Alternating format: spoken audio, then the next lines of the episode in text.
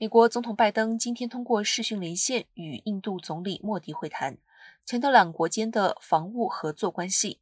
美国正在力促印度等国对俄罗斯入侵乌克兰采取比较强硬的立场。印度对于这场战争的中立立场引起美国忧心。莫迪称，乌克兰情势非常令人担心。他表示，他曾与俄国总统普京以及乌克兰总理泽伦斯基交谈，恳请两人谋求和平。美国白宫发言人沙奇昨天发表事先声明中说，拜登计划在与莫迪会谈时商讨俄乌战事的后果。并缓和战事对全球粮食供应以及商品市场的不稳定冲击。